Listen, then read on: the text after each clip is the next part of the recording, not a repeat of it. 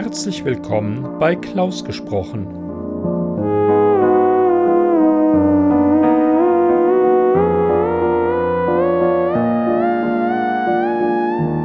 Am Mikrofon Klaus Neubauer.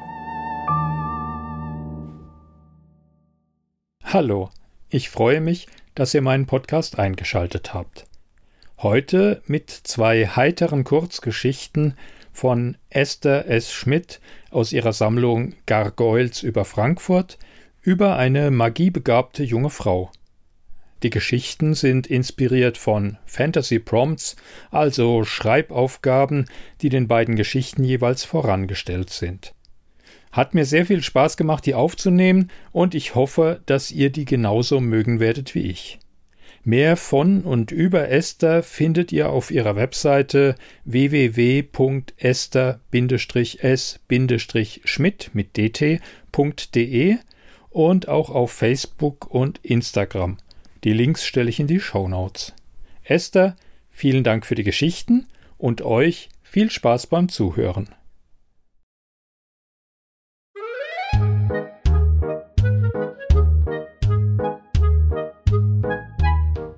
Großer Ärger mit kleinen Leuten von Esther S. Schmidt.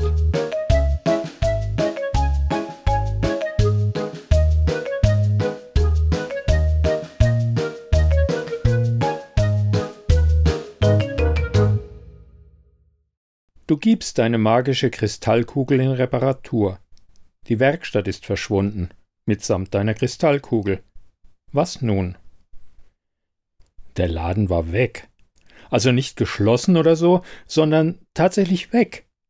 Statt der Eingangstür aus Eiche mit Glaseinsätzen war da nur eine verwaschene Fläche. Das kann doch nicht sein.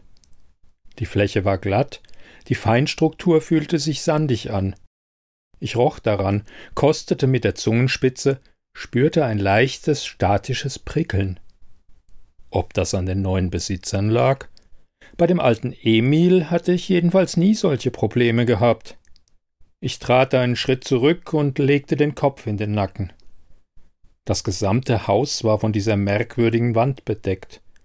Die verwaschene Oberfläche ließ noch die dahinterliegenden Strukturen erkennen, dunkle Fensterhöhlen, helle Stuckfriese. Irgendwie kam mir das vertraut vor. Es sah aus wie Genau, wie bei Google Street View, wenn jemand nicht will, dass das eigene Haus erkannt werden kann. Verpixelt, dachte ich. Das Haus ist verpixelt worden. Wut wallte in mir hoch. Ich brauchte meine Kristallkugel. Dringend. Aber zum Glück wusste ich, wo diese nichtsnutzigen kleinen Biester zu finden waren. In Frankfurt leben die Pixies im Grüneburg Park.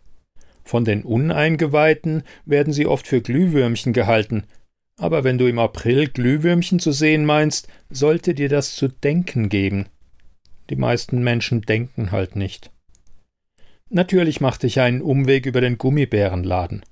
Wenn du zu Pixies gehst, bring Geschenke mit. Entsprechend happy waren sie. Gummibärchen, Süßigkeiten, riefen sie mit ihren sirrenden Stimmchen, die so hoch sind, dass nur kleine Kinder sie wahrnehmen können und eben Menschen, die das Ohr haben. Ein Dichter würde vermutlich glockenhell sagen. Ich finde die Frequenz nur nervig. Allerdings war es schon ein ganz netter Anblick, wie sie mit ihren Laternchen da so in der Abenddämmerung mich herumschwirrten. Ich war aber klug genug, die Tüte vorerst geschlossen zu halten. Pixies im Zuckerrausch können richtig gefährlich werden. Ich erklärte ihnen mein Anliegen, und der Schwarm antwortete mit den Piepsestimmen Die waren gemein. Keine Geschenke mehr. Doofe Menschen. Es dauerte eine Weile, bis ich die Zusammenhänge verstand. Offenbar hatte sich der Baum vor dem Laden zu einem Pixie-In-Treff entwickelt, da der alte Emil ihnen regelmäßig zuckerhaltige Getränke vor die Tür gestellt hatte. Das ist sehr nützlich, denn Pixies verzichten bei ihren Gönnern nicht nur auf Schabernack, Sie können sogar richtig hilfreich sein. Man möchte es kaum glauben, wie ordnungsliebend diese chaotische Truppe nachts werden kann. Offenbar hatte es der alte Emil vor seinem plötzlichen Tod versäumt, seine Nachfolgerin entsprechend einzuweihen. Auch Pixies fallen nicht gerne hinter einmal errungene Standards zurück. Konsumverzicht ist nicht ihre Sache, wobei allerdings ihr Einfluss auf das Klima dank ihrer geringen Größe nicht sonderlich hoch ist. Ich versprach den neuen Ladenbesitzern die Sache zu erklären. Aber dazu muss ich natürlich rein in den Laden. Ich radelte zum Laden zurück, ohne meine Gummibärchen. Dafür hatte ich Pixies im Schlepptau, die auf Passanten wie Schmetterlinge wirken mussten. Kaum angekommen, hatte der Schwarm im Nullkomma-Nix zumindest die Tür entpixelt. Ich stellte die Sache klar, und die neue Besitzerin, die seit dem Vorabend in ihrem Laden eingesperrt gewesen war, versprach hoch und heilig, die Pixies zukünftig mit Limo und sonstigem Zuckerwasser zu versorgen. Nur mit Cola wäre ich zurückhaltend, empfahl ich ihr. Die Kombination mit Koffein kann sie ziemlich auf Touren bringen. Nachdem so der allgemeine Frieden wiederhergestellt war, bekam ich dann auch endlich meine frisch kalibrierte Kristallkugel zurück und konnte mich auf den Weg zu meinem Klienten machen.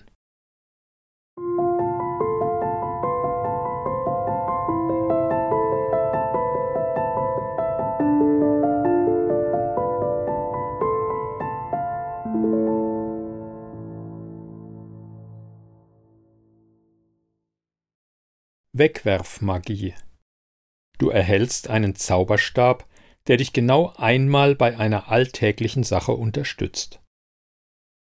Eine Woche nach der Episode mit den Pixies bekam ich vom Zauberladen ein Päckchen, dem eine nette Karte beilag, als kleines Dankeschön für ihre Hilfe. Aus dem Umschlag rutschte eine längliche Schachtel. Eine Zahnbürste? Doch als ich die verschnörkelte Schrift entziffert hatte, stellte es sich als Einmal-Zauberstab heraus. Wegwerfprodukte sind ja nicht so mein Ding. Zwar besteht ein Zauberstab aus Holz und ist insofern organisch abbaubar, doch mich stört der Aufwand an magischer Energie, die für die Herstellung benötigt wird, und das für einen einmaligen Einsatz. Und dann entsteht bei der Produktion natürlich Ektoplasma, das ja bekanntlich kaum zu recyceln ist. Aber einem geschenkten Barsch schaut man nicht ins Auge. Die beigelegte Bedienungsanleitung machte klar, dass dieses Produkt made in Japan war. Sie las sich wie folgt. Leicht beschwingt in Handgelenk, geben Brennpunkt dabei auf Sache wollen. Nicht Zerfahrenheit wichtig für erfolgreich von magisches Wunsch. Auch exakt sein konkret übersteigend wichtig. Verfügbarkeit aus drei Stärken. 1. Alle Tagesachen. 2. Verändern Körperlichkeit. 3. Tod Schrägstrich Leben. Nach kurzer Untersuchung fand ich eine kleine Eins, eingebrannt im hinteren Ende des Stabes. Ich hatte also einen Alltagsstab und würde damit leider weder meine Fettpölsterchen abschmelzen, noch den nervigen Nachbarn in einen Frosch verwandeln können. Dieser Stab wirkte nur auf unbelebte Materie. Aber wofür sollte ich ihn verwenden? Einige Tage lang überlegte ich hin und her die Bügelwäsche? Aber eigentlich ist Bügeln immer eine gute Entschuldigung für einen Fernsehabend. Abspülen? Ich habe eine Spülmaschine, und das ist ja im Grunde genauso gut wie Magie. Kloputzen? Irgendwie widerstrebte es mir, den magischen Freifahrtschein für etwas so Profanes einzusetzen. Die Gelegenheit ergab sich, als meine Oma mich bat, ihr beim Entrümpeln ihres Kellers zu helfen. Die Getränkekisten alle rausschaffen und neben der Garage stapeln. Die Einmachgläser auch. Die sauren Kürbisse habe ich noch für deinen Großvater eingelegt, Gott hab ihn selig, aber ich mochte das Zeug noch nie. Ach, und die kaputten Stühle können auch weg. Meine Oma ist alte Schule und hält nichts davon, Magie für Dinge einzusetzen, die man mit den eigenen Händen erledigen kann. Heute erkenne ich die Weisheit dahinter, aber hey, ich war jung, ich hatte einen Zauberstab für alle Tagessachen und ich würde ihn benutzen. Ich wartete also, bis sie den Keller verlassen hatte, dann zog ich den Stab hervor. Leicht beschwingt in Handgelenk. Ich versuchte es. An der Spitze des Stabes flackerte es kurz auf. Das war alles. Geben Brennpunkt auf Sache wollen. Ich fokussierte meine Gedanken darauf, dass sich die Gegenstände draußen stapeln sollten und schwang beschwingt den Stab. Diesmal glühte die Spitze etwas länger auf, doch dann erlosch sie stotternd wieder. Musste ich den Wunsch vielleicht laut aussprechen, wie ein Zauberspruch? Ich lockerte mein Handgelenk, räusperte mich und sagte mit großer Geste Draußen stapeln.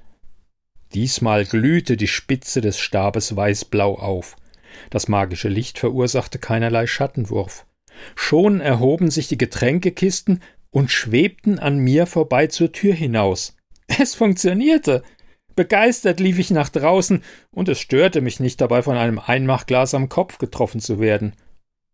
Doch was musste ich sehen? Schön, alles stapelte sich, aber ich hatte nicht gesagt, wie viele Stapel ich wollte. Der Stab machte einen einzigen daraus.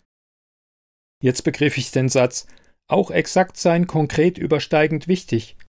Mit den zwölf Getränkekisten hatte der Stapel schon eine beachtliche Höhe erreicht.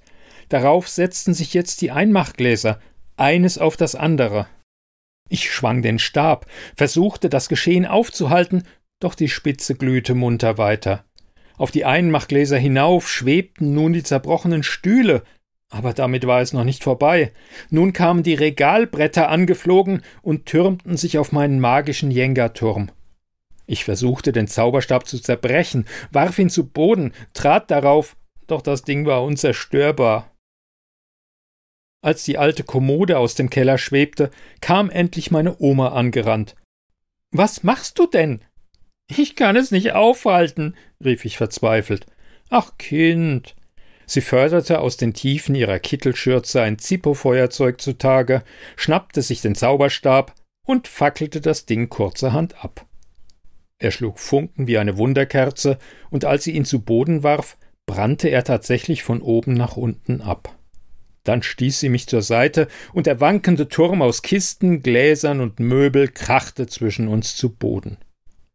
Meine Oma trat die letzten Glutreste des Stabes aus. Dann begutachtete sie die Asche und runzelte die Stirn. Japanisch? Aber Kind. Sie musterte mich tadelnd. Japaner sind Shintoisten. Im Umgang mit Naturgeistern sind sie unübertroffen, aber so ein Billigding für den Harry Potter-Hype? Sie sah mich kopfschüttelnd an. Du solltest es wirklich besser wissen. Ich versuchte erst gar nicht, mich zu verteidigen.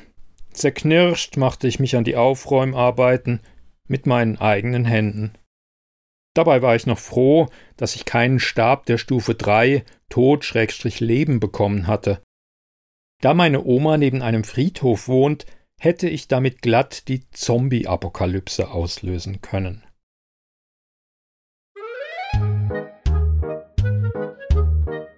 Sie hörten die Geschichten Großer Ärger mit kleinen Leuten und Wegwerfmagie von Esther S. Schmidt. Gelesen von Klaus Neubauer.